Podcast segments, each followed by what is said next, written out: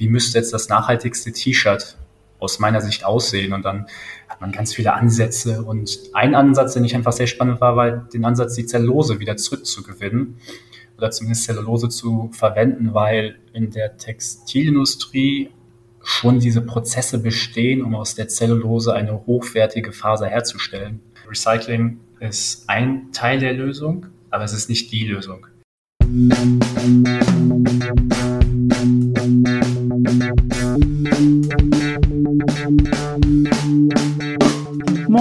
Herzlich willkommen zu Fair Fashion Talk, deinem Podcast über faire und nachhaltige Mode.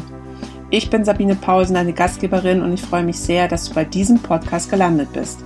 Seit 2021 interviewe ich regelmäßig interessante Persönlichkeiten oder Organisationen aus dem Bereich Fair Fashion bzw. nachhaltige Mode.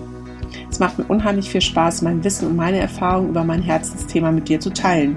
Und vielleicht kann ich auch dich dadurch motivieren und dafür begeistern, diese wichtigen Themen in deinem Alltag mit einzubinden und zu berücksichtigen. Das Thema kreislauffähige Textilien ist in aller Munde und Rainer Mansch leistet mit seinem Unternehmen Eden einen wertvollen Beitrag dazu. Mit einem chemischen Recyclingverfahren, bei dem Textilabfälle zu nachhaltigen Zellulosefasern verarbeitet werden, um daraus wiederum neue Materialien herzustellen, kann eine Lücke in der Textilindustrie geschlossen werden. Es gibt bereits von anderen Unternehmen den einen oder anderen Versuch, Textilien zu recyceln, aber leider ist sehr oft ein Qualitätsverlust im Spiel und den will Rainer mit Ihnen vermeiden. Hör dir diese Folge gleich einmal an und erfahre mehr über diese spannende Technologie. Vielleicht haben wir es hier wirklich mit einer Revolution zu tun. Hallo Rainer, herzlich willkommen zu meinem Podcast für Fashion Talk. Ich freue mich ganz doll, dass du die Zeit dafür genommen hast. Hallo Sabine, vielen Dank für die Einladung. Ja, total gerne. Und dann fangen wir erstmal wieder mit einer Vorstellung an. Du sagst, wer du bist und was du machst und woher du kommst. Ähm, also mein Name ist Rainer. Ähm, was ich mache, also ich bin einer der beiden Gründer von Eden. Ähm, und was ich gemacht habe, ich habe Textilmanagement studiert, äh, daraus ist auch die Idee entstanden, mittlerweile aber auch den Abschluss schon gemacht. Und ich komme aus Langenfeld, das ist eine kleine Stadt neben Düsseldorf und äh, man kennt sie wegen der Wasserskianlage dort. Aber ansonsten, wie gesagt, ein reines kleines, kleines Städtchen.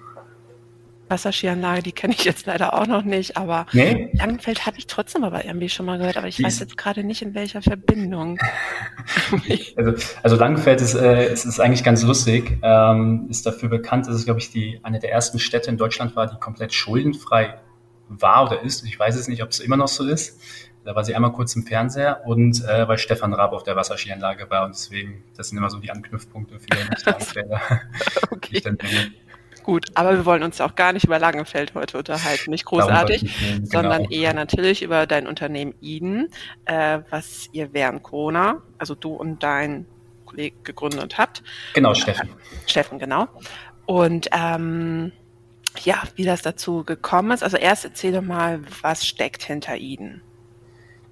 Äh, also hinter Eden steckt konkret gesagt ein chemisches Recyclingverfahren für Textilabfälle, äh, vor allem baumwollhaltige Textilabfälle, weil ähm, wir uns darauf spezialisiert haben, die Zellulose. Äh, und ich mache jetzt mal eine kleine Pause, dann kann jeder das mal kurz googeln, weil das ist natürlich jetzt nicht so ein geläufiger Begriff, aber es ist eines der am häufigsten, wenn nicht sogar das häufigste vorkommende Biopolymer auf der Erde. Alle pflanzlichen Bestand, also jede Pflanze besteht aus Zellulose. Äh, Papier ist Zellulose aus Bäumen geworden und ähm, hat viele Vorteile. Ähm, zum Beispiel kann man daraus auch sehr gute Fasern herstellen. Deswegen haben wir uns mit unserem Verfahren auf die Zellulose konzentriert.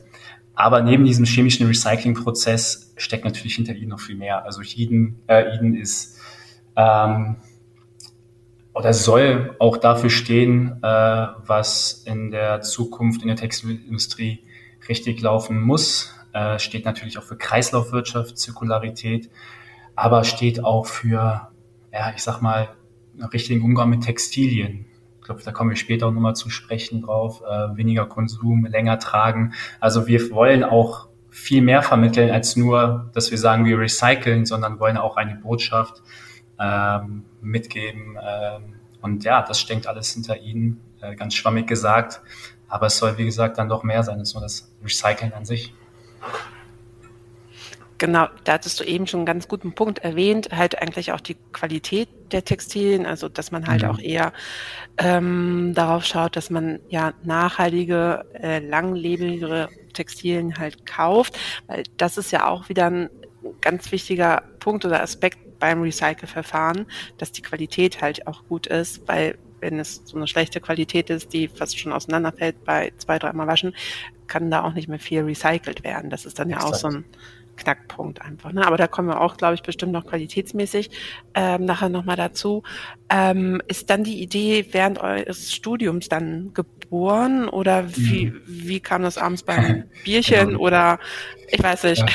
Es, ist, äh, es ist nicht so romantisch, wie man es vielleicht kennt. Ähm, Wobei das erste Mal, als ich es dem Steffen erzählte, war schon romantisch, kann man sagen, weil das, äh, da waren wir gerade einem Kumpel und er war der Erste, dem ich diese Idee erzählt hatte, weil ähm, ja, mir ist diese Idee oder dieser Gedanke äh, im Studium oder zumindest so in meinen letzten Zügen des, des, des äh, Studiums gekommen und ähm, weil ich einfach nur gesehen habe, dass ganz viele meiner Kommilitonen, Kommilitonen relativ unzufrieden aus der Textilindustrie, aus dem Praxissemester wiederkamen und dann habe ich das erste Mal angefangen, darüber zu überlegen, okay, was, was, was willst du eigentlich und was macht dir Spaß und wo soll es hingehen?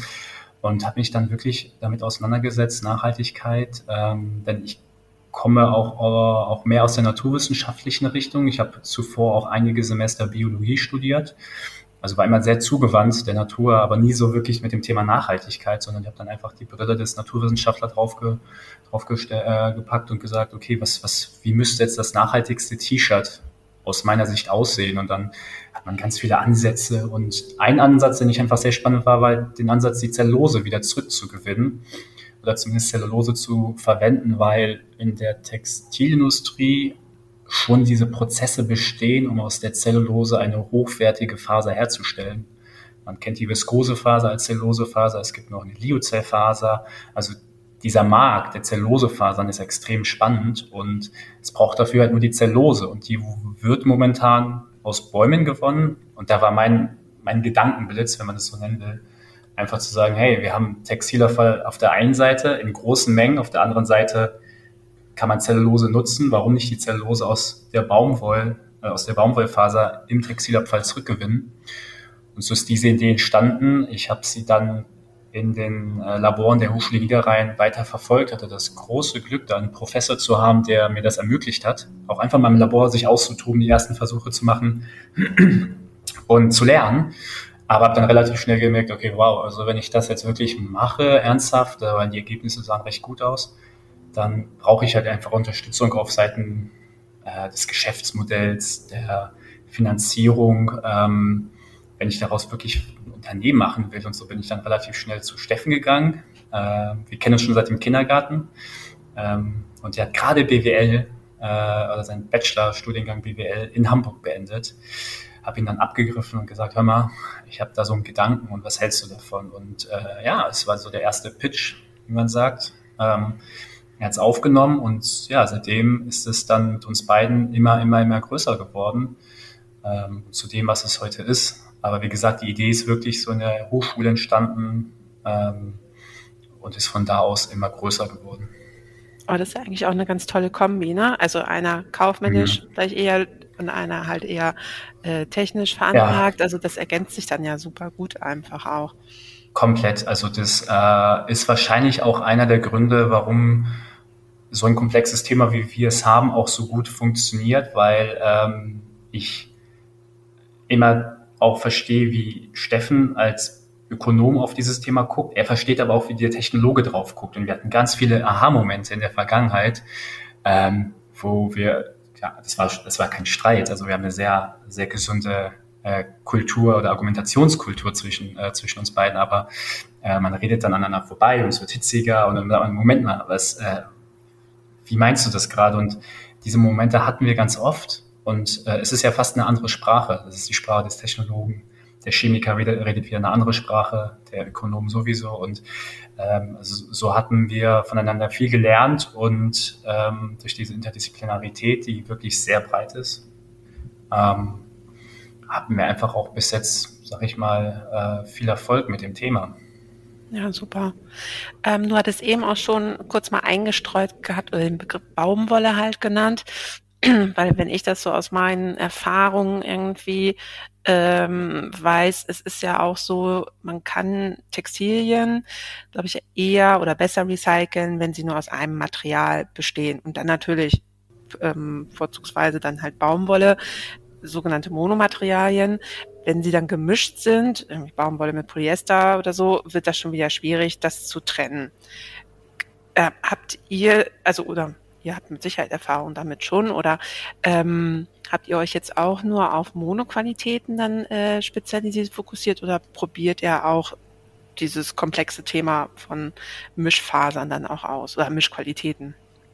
Also wir äh, probieren auch das Thema Mischfasern äh, aus, beziehungsweise wir arbeiten auch dran und haben da auch eine Lösung zu entwickelt, weil von Anfang an auch der Fokus drauf lag, weil auch einfach der Markt der Alttextilien ähm, in der Realität genauso aussieht. Also wenn ich jetzt zu dem einen Produzent gehe, der vielleicht viel mit Baumwollartikel arbeitet und da fällt irgendwo Baumwollabfall an, dann ist das schön, aber es ist nicht die Regel. Äh, vor allem, wenn man sich den kompletten globalen Textilmarkt anschaut, auch an den Textil, Alttextilmarkt, da wird man äh, zwangsläufig immer mit den Mischfasern und da vor allem Baumwoll, Polyester und Baumwoll, Elastan in Kontakt kommen. Daher haben wir schon von Anfang an äh, bei der Entwicklung der Technologie auch darauf geachtet, genau diese Materialien, also vor allem Polyester, Baumwolle, handeln zu können. Da haben wir auch eine sehr attraktive Lösung gefunden, weil man muss schon sagen, technologisch ist es alles möglich. Also man kann jede Art von Faser irgendwie auftrennen, separieren, aufarbeiten, zurückgewinnen. Es ist immer eine Frage der Kosten. Ähm, und wie kriege ich diese Technologie, diese Idee in ein funktionierendes Geschäftsmodell gegossen? Da ist es natürlich wichtig, dann wieder den Ökonomen Steffen dabei zu haben. Ähm, aber auch, wie gesagt, äh, eine Lösung zu finden, die ja trotzdem das Riesenproblem Alltextil löst. Und da muss man so ein Trade-off haben zwischen Fokus auf Baumwoll-Polyester, sage ich mal. Es wird aber irgendwann auch sehr problematisch, wenn man ganz viele verschiedene Mischungen hat. Also irgendwo sind auch für unseren Prozess Grenzen gesetzt. Aber wir haben da, denke ich, eine sehr, sehr gute Mitte gefunden, die für ja, über 60 Prozent der Alltextilabfälle äh, auf der Welt funktionieren kann. Mhm. Ja, es haben sich ja schon andere Unternehmen auch schon daran versucht, ähm, Textilien zu recyceln. Meistens ist es dann ja immer eher in dieses Downgrading-Recycling-Verfahren mhm. übergegangen, dass daraus dann Putzlappen, äh, Füllstoffe irgendwie ähm, entwickelt wurden oder recycelt wurden. Ähm, macht ihr sowas dann auch noch oder sagt ihr dann wirklich nein? Also wir fokussieren uns wirklich nur darauf, dass wir neue Fasern einfach da entwickeln, weil wir auch wirklich daraus nur Textil machen wollen. Wir wollen uns nicht mit diesem ähm, Downgrading-Prozess oder Verfahren ähm, beschäftigen. Genau, also der Fokus war wirklich darauf, äh, die Abfallhierarchie oder die Produkthierarchie, so heißt es dann am Ende, äh, zu erhalten. Also ich habe eine Faser und mache daraus wieder eine neue Faser äh, und bestenfalls mit genau derselben Qualität. Das ist ja so der heilige Gral der Kreislaufwirtschaft und da muss es ja auch für jede Industrie äh, hingehen. Und äh, das war von Anfang an der Fokus.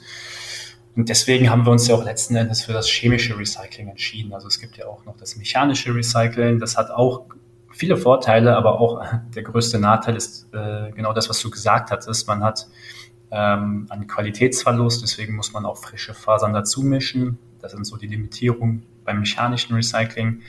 Aber der Fokus war von uns genau von Anfang an, äh, aus einer alten Faser wieder eine neue zu machen, die der Markt kennt, die der Konsument auch zu schätzen weiß und so wirklich den perfekten Kreislauf zu kreieren.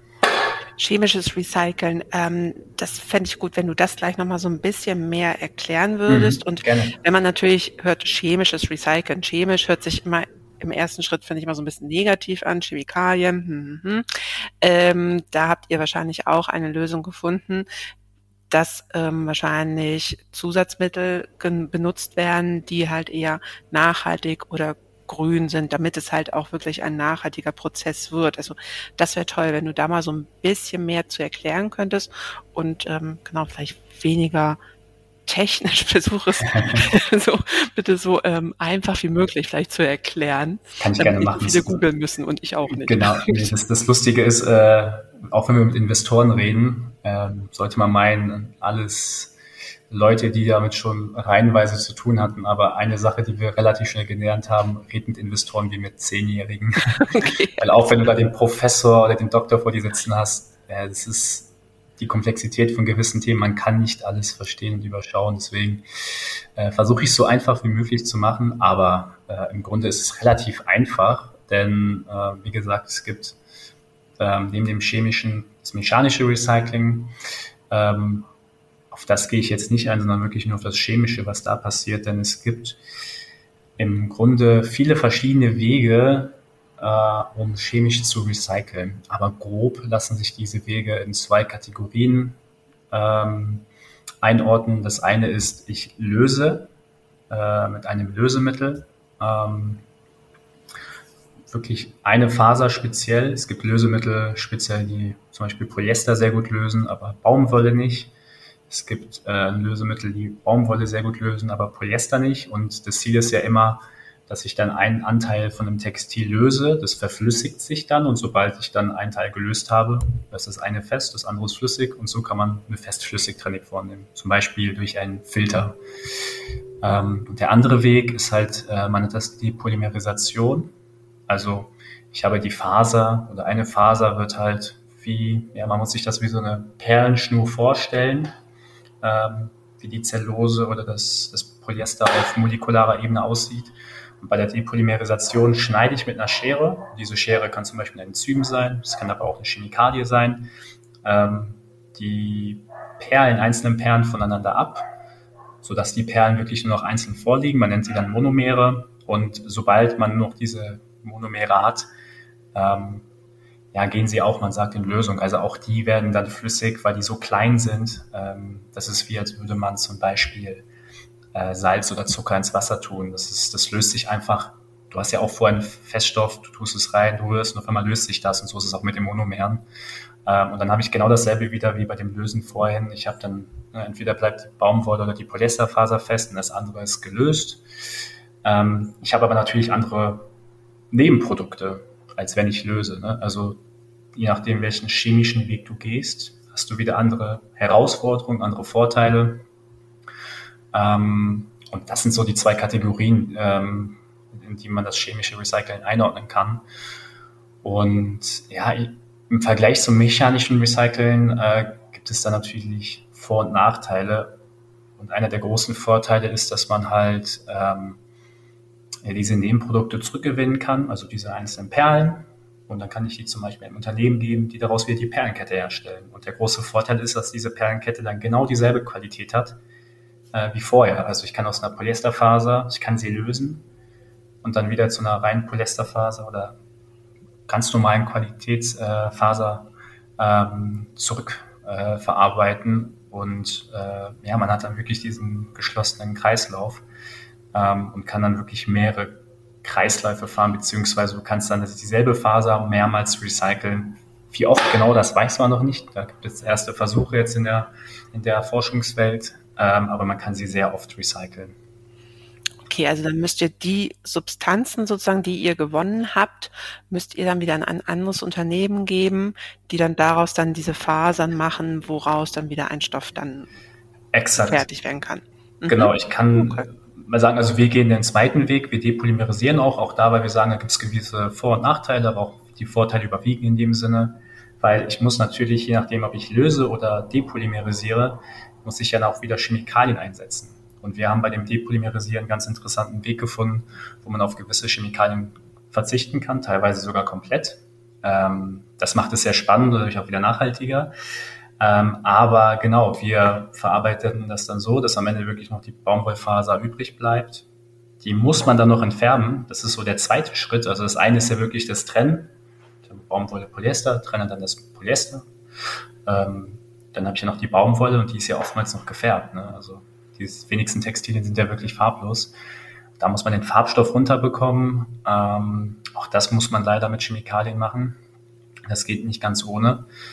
Äh, und im letzten Schritt muss man dann gewisse Eigenschaften noch äh, von der Zellulose anpassen und unser Endprodukt in dem Sinne ist dann wirklich die Zellulose, die man dem Faserhersteller geben kann und der stellt daraus Fasern her, äh, so wie der Markt sie kennt und der Kunde auch. Hm.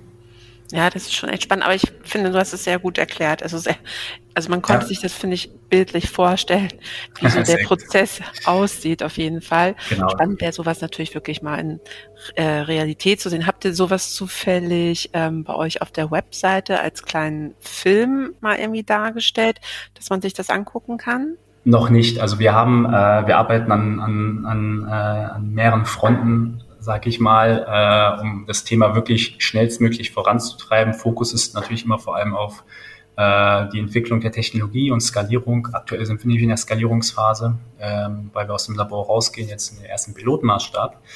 Ähm, aber parallel versuchen wir auch immer so viel Material, Bildmaterial wie möglich herzustellen. Und da ist auch ein Erklärvideo geplant. Aktuell haben wir nur so ein, so ein, so ein einfaches Piktogramm, was zeigt ne, diese drei Hauptschritte. Ich separiere, ich entfärbe und habe nochmal gewisse Eigenschaften, die ich anpasse, damit man so eine grobe Vorstellung hat.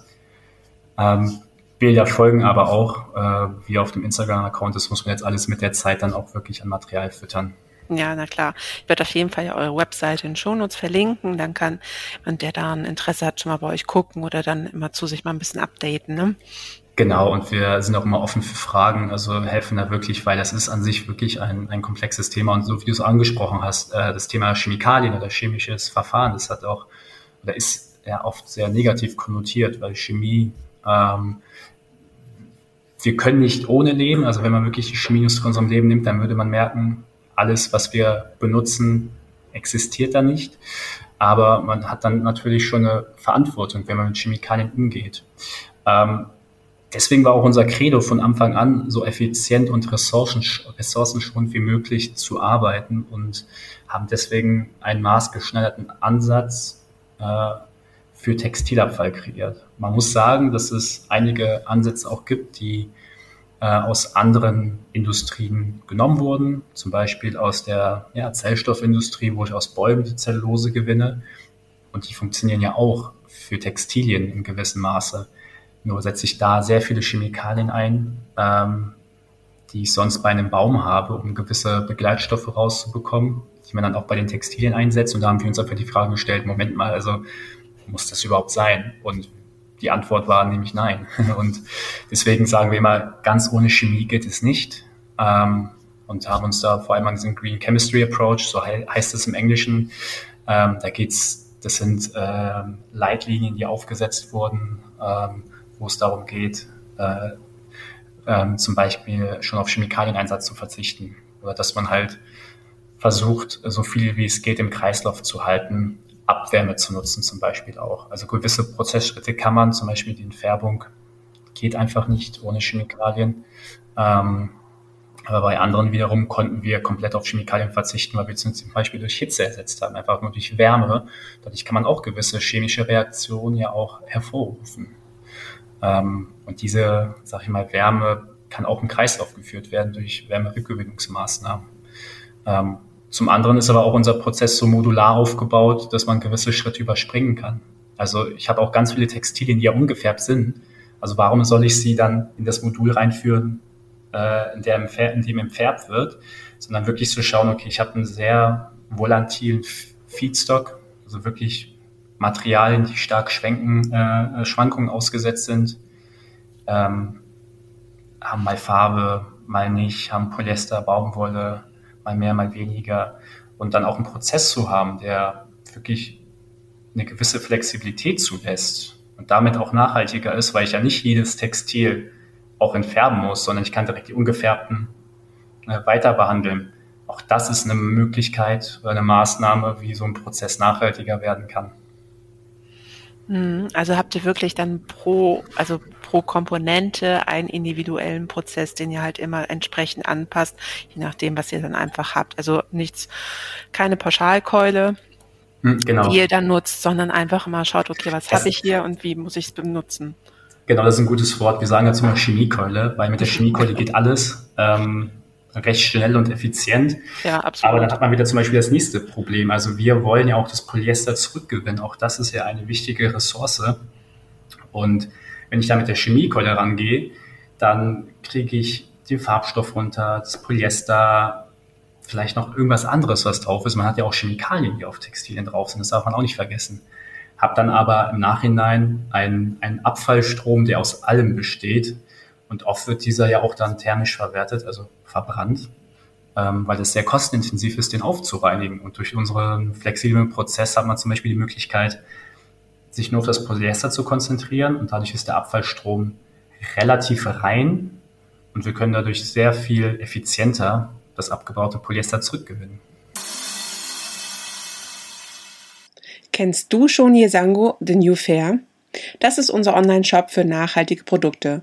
Mit Yesango möchten wir nachhaltigen Brands eine weitere Plattform bieten, ihre Geschichte zu erzählen und dir wertvolle nachhaltige Produkte vorzustellen. Du findest neben Fair Fashion, nachhaltigen Schmuck, Schuhe, auch innovative und kreative Home- und Lifestyle-Artikel. Wir legen sehr viel Wert auf Transparenz und daher ist es uns wichtig, dir die Marken und deren Produkte mit interessanten Informationen vorzustellen und dich somit bei deinem bewussten Konsum zu unterstützen. Das ein oder andere Brand hast du vielleicht auch schon einmal in einem Interview in meinem Podcast gehört. Schau doch einfach mal vorbei. Vielleicht findest du bei Yesango dein neues Lieblingsbrand. Den Link findest du in den Show Notes.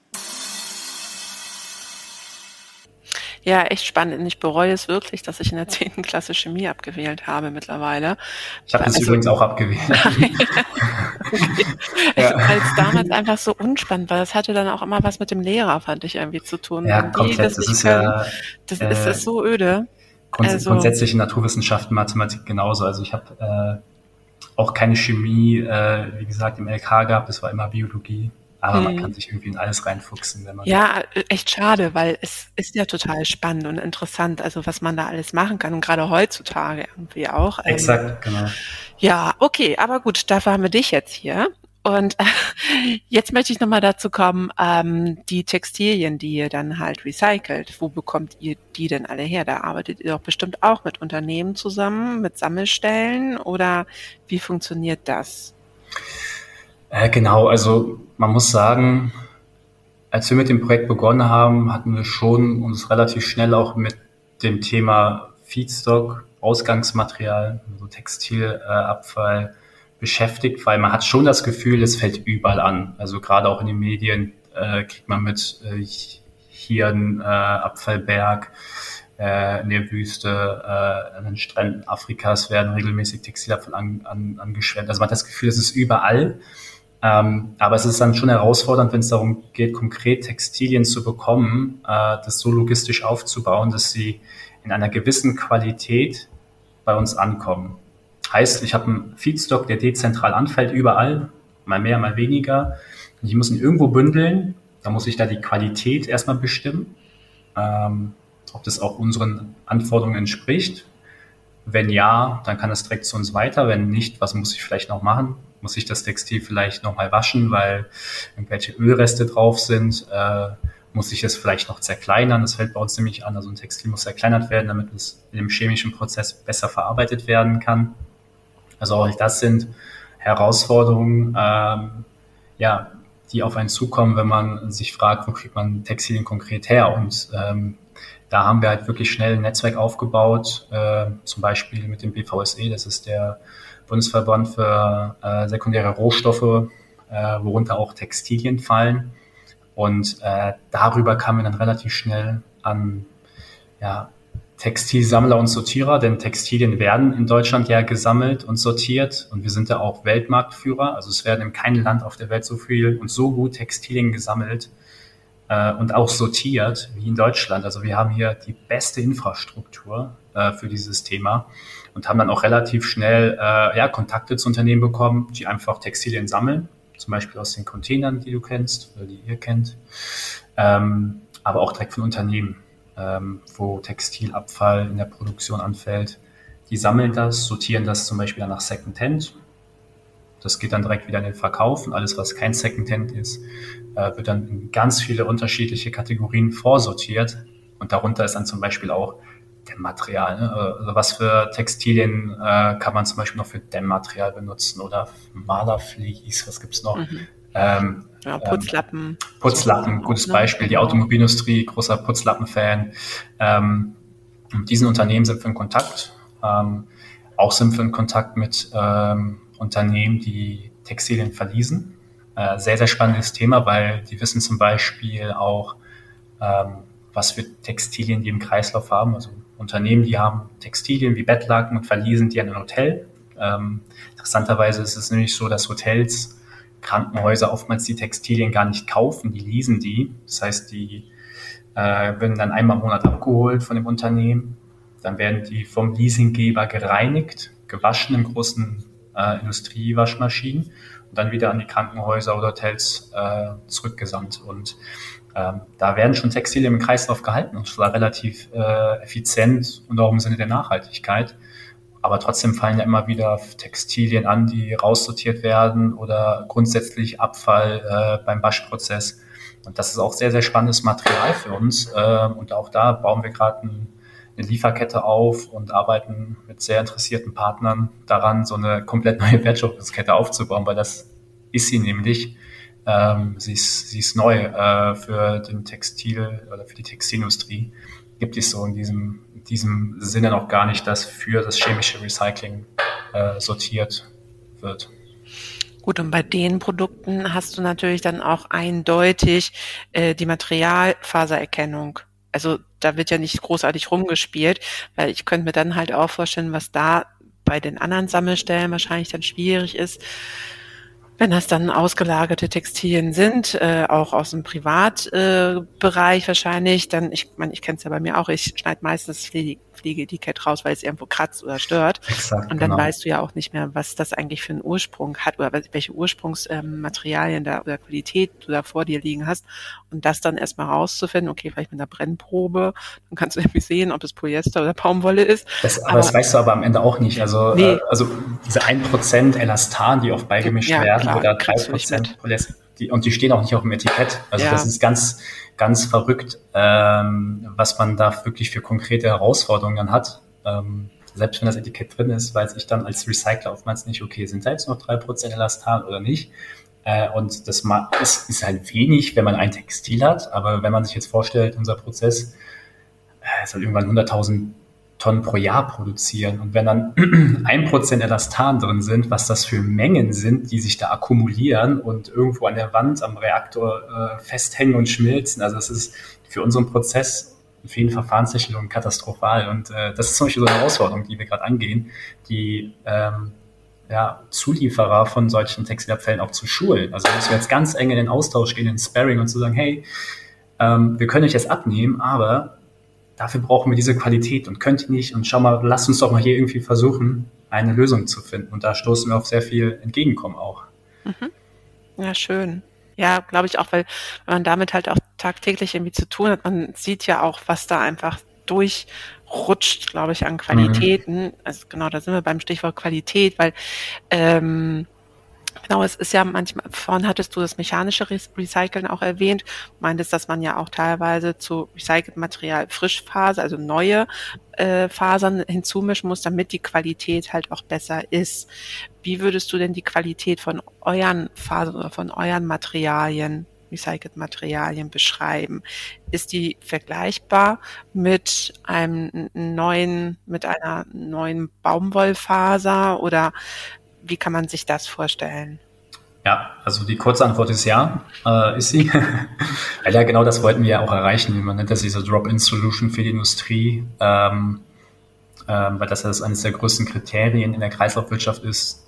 Leider der Kunde kennt die Faser und wenn man ihr was oder ihm was Schlechteres gibt, dann reagiert er negativ drauf. Deswegen ist ja auch das Thema Recycling, so wie du es eingangs formuliert hast, auch eher negativ konnotiert. Also oft Qualitätsverlust, Downcycling. Und so ist es auch bei vielen Konsumenten, glaube ich, im Kopf oder bei vielen Menschen. Ähm, und nickst äh, ja, nee, ich überlege gerade, also bei mir kommt es eher so ein bisschen so in den Kopf, ähm, Recycling ist ja, also ist ja schon auch bekannt, aber tatsächlich ist es, glaube ich, ein bisschen negativ jetzt ähm, verhaftet äh, mit der Tatsache, dass teilweise PET-Flaschen extra hergestellt wurden, mhm, um sie ja. wieder zu recyceln und daraus dann Fasern zu machen und das wird dann so groß ähm, kommuniziert. Aber mhm. also und da muss man, glaube ich, dann wieder sehr, sehr viel Überzeugungsarbeit an den Endkonsumenten leisten, um zu, ähm, zu erklären, sowas machen wir gar nicht. Wir wollen wirklich äh, irgendwie Ressourcen schonen, nicht was Neues nutzen, um es dann wieder zu recyceln,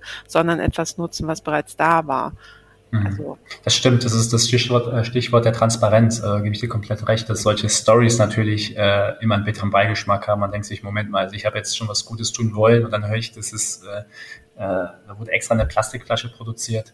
Das stimmt. Ähm, was, was, was was ich vor allem meinte, ist, dass wir zu Beginn ganz objektiv auf den Markt geguckt haben und auch auf den Endkonsumenten und ähm, uns einfach gefragt haben, okay, wenn man sich wirklich diesen breiten Massenmarkt anguckt, ne, also gibt es natürlich Leute äh, wie du und ich, die jetzt, sage ich mal, extrem drauf ähm, ja, aus sind, auch einfach recycelte Materialien zu kaufen, auch vielleicht einen gewissen Qualitätsmangel in Kauf nehmen, weil es einfach geil ist, ein recyceltes Produkt zu haben.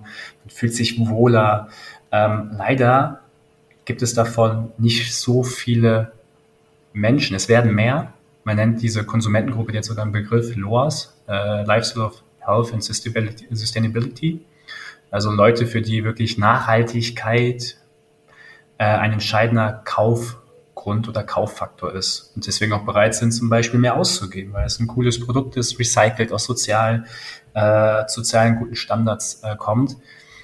Ähm, diese Zahlen steigen auch und das ist schön. Und wenn man sich dann so die kompletten globalen, globalen Markt anguckt, dann merkt man dann relativ schnell, und das muss man auch für so ein Thema, dass da nicht viele Menschen sind. Denn immer noch viele Menschen, für die ist der Preis entscheidend. Und äh, so hat sich, glaube ich, das Thema Recycling immer so in der Vergangenheit ein bisschen entwickelt.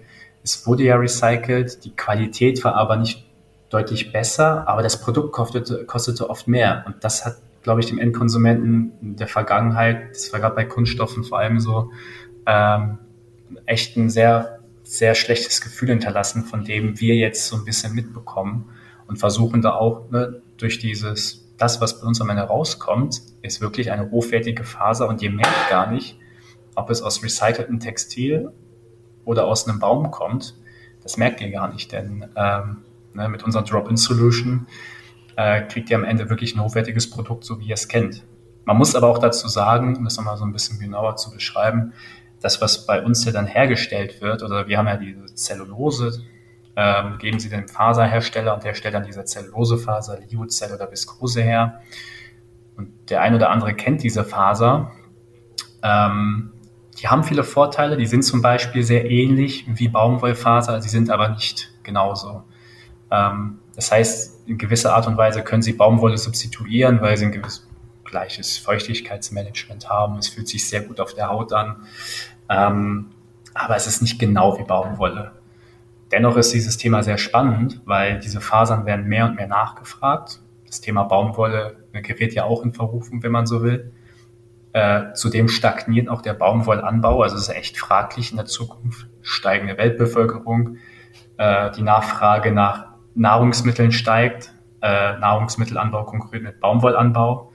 Äh, das heißt, in Ländern, wo Baumwollanbau nicht mehr subventioniert wird, baut der Bauer dann eher Mais an oder, oder äh, was auch immer und äh, hat gleichzeitig auch eine fortschreitende Urbanisierung. Also das Thema Baumwolle ist von einer ganz anderen Betrachtungsweise sowieso sehr kritisch. Ähm, und da sind Zellulosefasern einfach eine sehr, sehr gute Alternative, weil man kann sie ne, chemisch herstellen aus dem Textilabfall und trotzdem haben diese Fasern, diese viskose Liozellfasern Eigenschaften, die, die der Konsument sehr mag. Die haben eine sehr gute Qualität. Man kann daraus ein sehr schönes T-Shirt herstellen, ähm, ohne dass es nach Recycling aussieht, äh, was für den einen oder anderen vielleicht auch nicht so cool ist. Ne? Daher äh, sagen wir, die Qualitätsanforderungen mit unserer Faser oder das, was aus unserem Produkt hergestellt wird, das ist genau das, äh, was, was die meisten so kennen dann. Aber das stimmt schon. Es ist erstmal wieder notwendig, ähm, ja, eine sehr detaillierte Kommunikation, Transparenz mhm. den Endkonsumentinnen gegenüber zu tragen. Das auf jeden Fall. Aber das ist in allen Bereichen so. Und du erwähntest eben, es gibt da halt noch nicht so viele Leute von. Und das ist halt auch immer ständiges Thema, dass die Nachhaltigkeitsblase einfach immer noch ne, sehr, sehr klein ist. Exakt, ja. Ich fand das neulich ganz interessant, da hatte ich ein Interview gemacht, äh, da sagte äh, meine Gästin dann halt, ja, die Nachhaltigkeitsblase wird halt immer tiefer, weil die, die da drin stecken, immer mehr Wissen äh, haben und äh, sich weiterbilden, aber sie wird nicht größer und das ist das Problem. Also sie muss, wir müssen mehr Menschen damit reinkriegen, damit sie größer, aber nicht unbedingt immer tiefer wird, weil das Wissen, was da ist, das ist ja schon gut, aber man muss einfach noch mehr Menschen mitnehmen und dann kommen wir nämlich eigentlich auch wieder so ein bisschen zu dem, du hattest ganz am Anfang auch ähm, darauf hingewiesen, wieso ihr das alles gemacht habt. Ähm,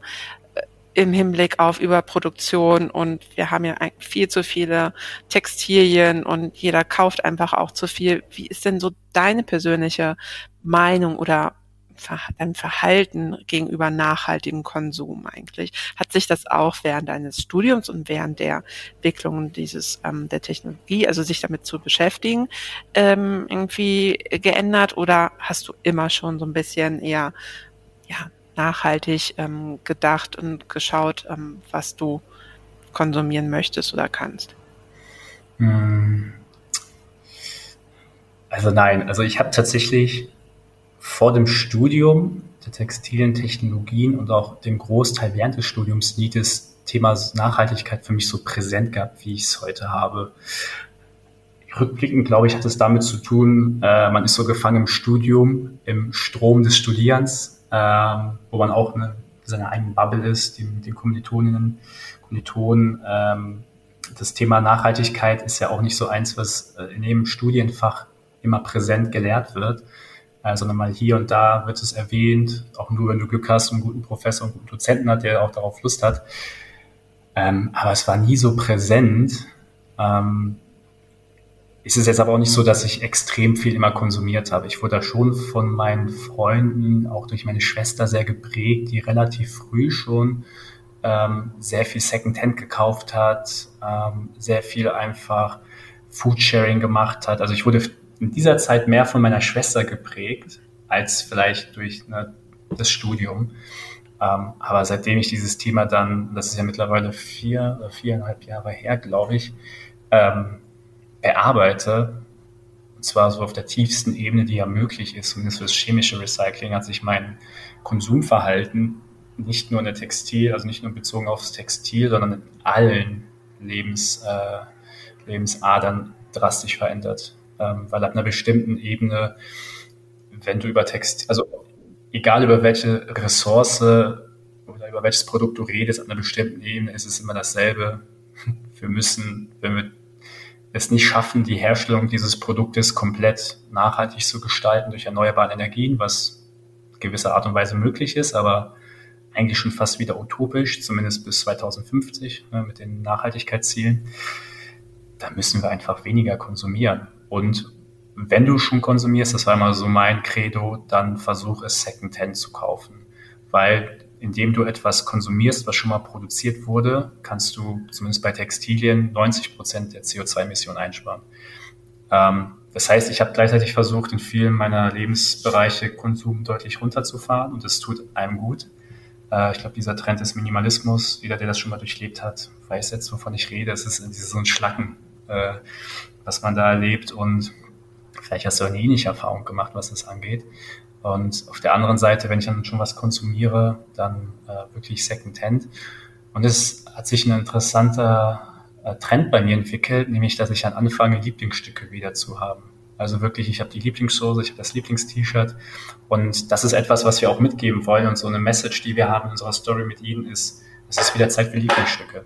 Ne? Und Lieblingsstücke pflegt man, man repariert sie, man trägt sie gerne öfter und greift öfter danach in den Kleiderschrank. Und, und das ist etwas, was Nachhaltigkeit, denke ich mal, für jedes Produkt ausmacht. Ne?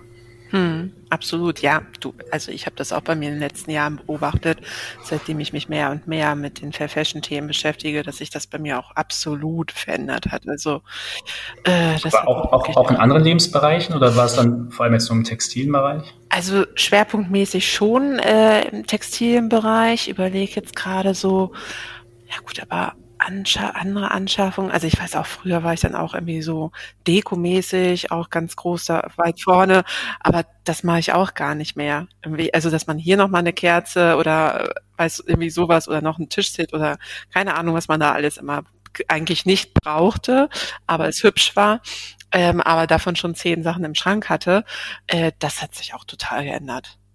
Vielleicht ist es auch das Alter, ich weiß es nicht, aber glaube ich einfach so allgemein, äh, dass man sich dann irgendwann auch fragt, ne, wozu?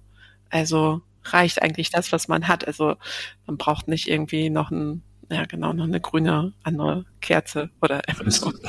auch eine rote. Eine genau. Und Aber würdest du sagen, dass äh, jetzt in dem Punkt, dass es dir Spaß macht, dieses weniger konsumieren, dass du vielleicht sogar mehr Zeit, weil es gibt ja auch diese interessante Aussage von irgendeinem Professor, der sagt, wir konsumieren so viel mittlerweile, dass wir nicht mal die Zeit haben, das Konsumierte überhaupt zu nutzen. Ja. Das ist ja das Wahnsinn, dass wir ich. Sachen so haben ja. und jeder kennt es, im Kleiderschrank das ungetragene T-Shirt.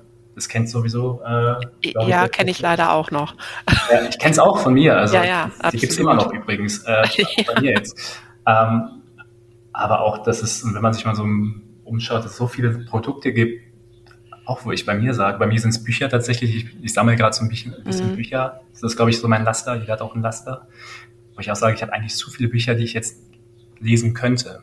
Und äh, das fand ich eigentlich eine ganz faszinierende Aussage, in welchem Modus wir uns mittlerweile befinden, dass wir mehr konsumieren, als wir eigentlich Zeit haben, das Konsumierte zu genießen. Ja, aber ist ja eigentlich auch so. Und ist es halt schon stressfreier.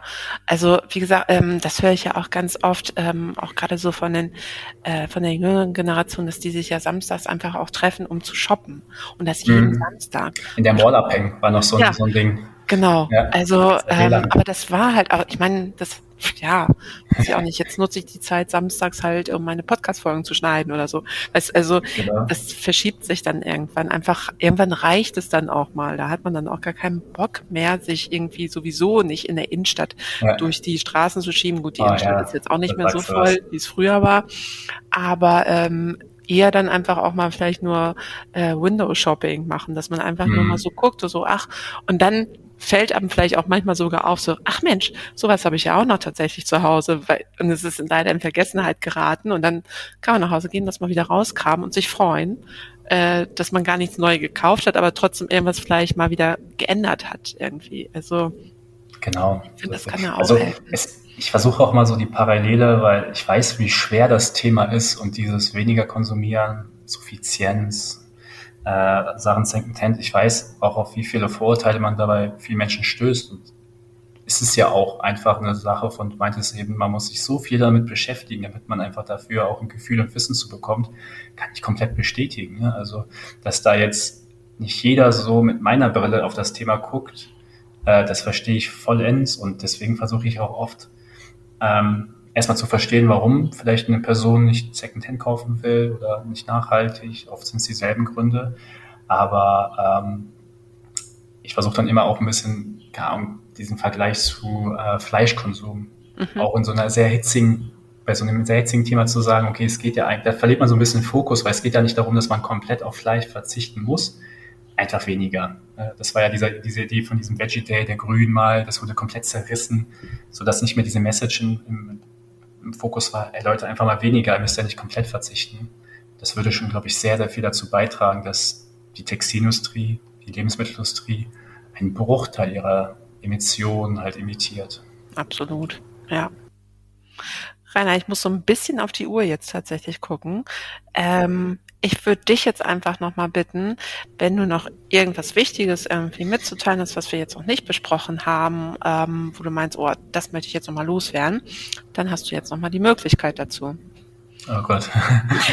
äh, auch schön, dass du es gesagt hast, du hast jetzt noch eine Minute Zeit, um das Wichtigste am Ende zu sagen. Nein, nicht eine ah, Minute, aber so langsam.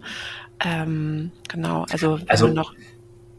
Hm? Im, Im Grunde was ich, also ich habe ich hab eine Frage, aber die, die ist dann, glaube ich, sehr groß, nämlich so die okay. Textilindustrie, aber die müssen wir äh, vielleicht bei einem zweiten Podcast aufnehmen. aber etwas, was ich äh, vielleicht gerne mitgeben will, aber was wir eigentlich auch gerade besprochen haben, ist wirklich, wofür ihnen stehen soll, wo wir uns wirklich einsetzen, auch als Gründer oder mit dem ganzen Team, was wir jetzt haben, dass wir nicht immer versuchen rauszugehen und zu sagen, hey, wir haben hier die Lösung für all eure Probleme, ähm, sondern wir versuchen auch immer zu sagen, hey, Recycling ist ein Teil der Lösung, aber es ist nicht die Lösung. Weil im Recycling, und das ist so das Fazit jetzt nach viereinhalb Jahren, tiefste Arbeit in diesem Thema, ähm, dass solange wir es halt nicht schaffen, diese Produktion durch erneuerbare Energien ähm, komplett auszustatten, ähm, wird der Konsum von Textilien immer halt CO2 verursachen. Und die Gefahr beim Recycling ist, dass wenn wir recyceln und der Konsument sieht ein T-Shirt, auf dem drauf steht, hey, ich bin recycelt, also bin ich nachhaltig, dass das so eigentlich nicht stimmt und es dann zu so einem genannten äh, Rebound-Effekt kommt. Heißt, der Konsument denkt, oh, ist nachhaltig, also kann ich noch konsumieren oder sogar noch mehr. Und dass man am Ende dann in so eine, so eine Richtung kommt, wo sogar noch mehr äh, konsumiert wird, weil recycelt, anstatt zu weniger. Also noch mehr durch die, äh, durch die Textilindustrie gepumpt wird, noch mehr Energie verbraucht wird. Und äh, du weißt, worauf ich hinaus will, wir am Ende eine, einen umgekehrten Effekt haben. Den gab es bei Cradle to Cradle, den gibt es zum Beispiel auch bei ähm, effizienten Autos. Ich verbrauche weniger, also kann ich jetzt schneller fahren. Also diesen Rebound-Effekt, den kennt man aus verschiedenen Richtungen. Und die Gefahr sehe ich auch beim Thema Recycling sehr stark, weil natürlich auch gewisse Marken, die für sehr viel, sag ich mal, äh, Umweltschäden bekannt sind, dieses Thema für sich entdeckt haben. Und äh, da will ich mal darauf hinweisen, dass das recycelt, das recycelte Produkt nicht immer das nachhaltigste Produkt sind, sondern es kommt vor allem auf den Konsumenten an, denn der CO2-Fußabdruck eines Textils wird vor allem über die Tragedauer definiert. Und wenn ich ein Textil oder ein, ja, ein T-Shirt über wirklich eine sehr lange Zeit trage, dann kann das am Ende einen deutlich besseren Lebenszyklus haben oder eine Lebenszyklusanalyse, weniger Emissionen, als ein nachhaltig produziertes T-Shirt, was ich nur ein-, zweimal trage. Und das ist die Zwickmühle, äh, in der man sich auch ein bisschen befindet, weil ich jetzt nicht sagen will, kauft nicht nachhaltig ein. Ähm, nur ähm, bedenkt auch dies, ne, dass äh, nur weil es recycelt ist, es, es nicht äh, dadurch direkt alle Probleme löst, die wir in der Textilindustrie haben. Es sollte kein Freifahrtschein sein, genau. weil es recycelt ist, gleich davon dann auch vielleicht zehn T-Shirts zu kaufen, obwohl vielleicht eins reichen würde oder so. Ne? Exakt, also, genau. Diese genau. Sensibilisierung hin zu einem gesunden Konsum, die wollen wir mitgeben und das ist etwas, wofür wir stehen wollen dieser Transparenz, ähm, das kann man halt nur vermitteln, indem man es immer wieder wiederholt und sagt und äh, als Message mitgibt. Und daher, das waren, glaube ich, so ja, meine letzten Worte. Ja, super letzte Worte. Passt doch toll. Ist eine tolle Message, die wir hier nochmal mitgeben. Super interessant, Rainer. Also, ähm, achso, hattest du jetzt noch eine Frage für mich eigentlich? Ähm, also je nachdem. Oder haben wir das während des Interviews schon geklärt? Ähm, nicht wirklich. Ich habe eine Frage mitgebracht, aber wie gesagt, die ist schon eine sehr große Frage, weil was ich mal spannend finde, ist mit Leuten, du kommst ja aus der Textilindustrie, hast viele Gespräche mit Experten, Expertinnen ähm, und ich versuche immer so ein, so, ein, so, eine, so ein Gefühl dafür zu bekommen, wie sehen andere Leute eine zukünftige Textilindustrie? Ähm, wie könnte sie aussehen? Und ähm, oder wie stellst du dir sie vor? Was passiert mit dem Textil? Wie wird überhaupt konsumiert? besitzt man ein Textil noch oder hat man am Ende nur noch, sag ich mal, äh, Anteil an der Ressource und man macht mehr Geld über das Reparieren? Also das ist immer so eine Frage, die ich gerne mitnehme und äh, wenn du Zeit hast, mhm. kannst du immer der Gedanken dazu äußern. Also es gibt einmal die, die Wunschvorstellung, ähm, natürlich und eher die Vorstellung, wo ich sage, leider wird die wahrscheinlich eher realistischer sein. Okay. Die Wunschvorstellung ist natürlich von mir auch, dass wir mehr Ressourcen nutzen, die bereits vorhanden sind und wenn dann daraus halt vielleicht wieder etwas Neues produzieren, ähm, um halt wirklich die die kreislauffähigen Textilien halt zu nutzen und ähm, herzustellen. Ähm, ich befürchte nur wirklich, ähm,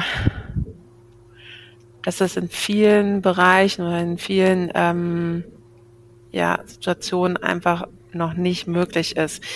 Wir haben, glaube ich, einfach die teilweise die äh, Endkonsumentinnen zu sehr verwöhnt mit billigen Produkten. Mhm. Klar, wir brauchen sie auch teilweise für, ähm, sag ich mal, äh, für den Verkauf natürlich auch für einen bestimmten Bereich, aber diese Massen, die müssten halt definitiv reduziert werden. Und wir werden die billigen Produkte mit Sicherheit nicht komplett vom Markt verdrängen können.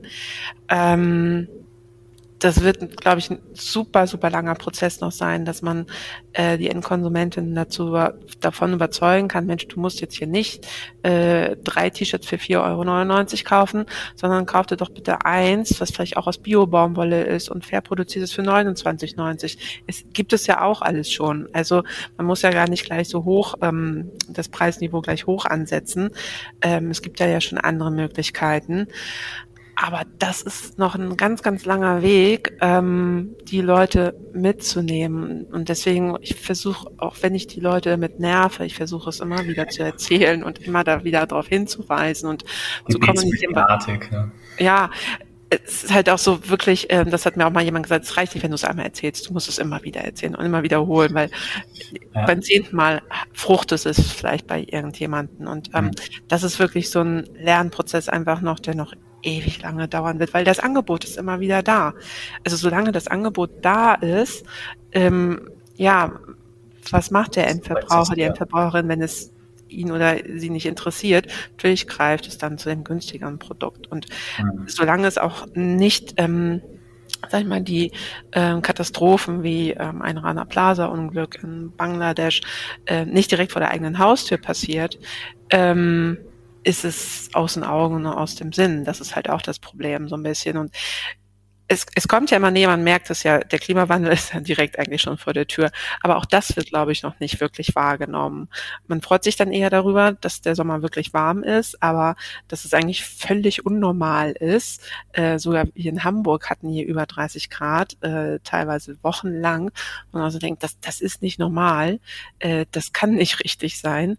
Aber ähm, gesagt, solange es nicht irgendwelche größeren Katastrophen gibt, die einen selber äh, beeinträchtigen, beeinflussen, nimmt man ja. das nicht so wahr. Das, ist das stimmt. Der, der Leidensdruck ist da einfach noch nicht so hoch, dass man genau. sein Verhalten verändert, sondern es ist leichter, dann wirklich wieder zurück. Äh, ja. Ne, ist bequemer halt einfach auch. Ne? Also sich damit halt nicht zu beschäftigen und ähm, man will es ja auch gar nicht wissen. Ähm, das ist natürlich immer sehr unangenehm, sowas. Ähm, aber wie gesagt, genau, da muss man dranbleiben und immer wieder das Gleiche erzählen und ähm, informieren einfach. Das stimmt. Da bin ich aber auch mal gespannt, was regulatorisch so auf den Weg kommt. Also da passiert sehr viel auf EU-Ebene. Ähm, also auch wenn ich immer sage, Konsument, Konsumentin, äh, bitte, bitte äh, schaut, was ihr da konsumiert. Es wird gleichzeitig auch einfach regulatorisch viel passieren müssen. Ähm, wenn man nicht davon ausgehen kann, dass der Markt sich so schnell ähm, verändert, weil man hat immer so diese tickende Uhr, diese 2050, dieser IPCC-Report, an dem man sich dann doch orientieren kann jetzt. Und da denke ich auch, das wird passieren, es wird aber zu langsam passieren, wenn man wirklich diese äh, Ziele erreichen will. Ja, das stimmt. Und natürlich, man darf auch nicht immer alles auf den Endkonsumenten ähm, abwälzen, also die Entscheidung. Also sie muss genau. natürlich auch vom ähm, Gesetzgeber reguliert werden. Vielleicht gibt es dann auch mal, da hatten wir auch schon mal drüber gesprochen, halt äh, negative Bewertungen. Nicht, dass jemand mhm. dafür belohnt wird, dass er irgendwie GOTS zertifiziert ist, sondern so wie bei den Lebensmitteln oder bei Elektrogeräten irgendwie, dass es da auch eine Bewertung gibt. Uh, verbraucht zu viel Strom. So, uh, ist nicht unter fairen Bedingungen produziert. Sowas dann halt auch, ähm, um dann wirklich noch das offensichtlicher zu machen für den Käufer, für die Käuferin, dass sie gleich sieht, uh, echt jetzt, äh, so ein bisschen wie bei den Zigaretten, äh, solche schlechten Bilder irgendwie da drauf machen. Ich, ja. ich, muss, ich musste auch gerade an die Lebensmittelampel denken, die ja auch bei gewissen Produkten dann, es ist rot, es ist erstmal, okay, krass, das ist ja, das muss ja scheußlich schlecht sein und äh, greift wahrscheinlich auch dann eher zu dem Produkt, was grüner ist. Ne? Also ja, ja, also es muss visualisiert werden, auf jeden mhm. Fall, denke ich. Dann bringt das auf jeden Fall noch mehr wieder in Schwung. Mhm. Ja, spannend. Gut. Alles klar, Rainer. Dann das bedanke ich auch mich. Ne? Schöne letzte Worte von dir. Okay. Dann haben wir beide schöne Worte hier gehabt. Genau. Das ist doch genau. prima. Sehr schön. Ähm, ich habe mich sehr gefreut, dass du da warst. Es war super interessant. Ähm, genau, ich werde auf jeden Fall alles verlinken in den Show Notes. Und ähm, genau, wenn jemand noch weitere Fragen hat, kann er sich direkt an euch wenden. Und genau, mal gucken, vielleicht machen wir in ein, zwei Jahren nochmal eine Folge und gucken dann, wie weit ihr ja. euer Projekt skalieren konntet. Ja, Sabine, sehr, sehr gerne. Hat sehr viel Spaß gemacht und äh, genau, vielleicht dann wieder in zwei Jahren. Genau, alles klar. Bis dann erstmal. Jo, ciao. Tschüss. Das war Fair Fashion Talk, der Podcast rund um das Thema nachhaltige Mode. Die Mission von Rainer ist absolut klar. Eden möchte die begrenzten Ressourcen unserer Erde schützen und spricht sich klar dafür aus, dass es nicht reicht, ein recyceltes Produkt zu kaufen. Jeder sollte generell seinen eigenen nachhaltigen Konsum denken, um den Teufelskreis der Überproduktion zu verkleinern. Wenn dir diese Folge gefallen und dich inspiriert hat, dann freue ich mich, wenn du Fair Fashion Talk abonnierst, eine Bewertung hinterlässt und ihn in deinem Netzwerk teilst. Weitere Informationen findest du in den Shownotes und auf www.fairfashiontalk.de. Gerne kannst du mir auch deine Fragen und Anregungen zusenden. Ich freue mich über jede Art von Feedback und auf jeden Fall freue ich mich, wenn du bei der nächsten Folge wieder dabei bist.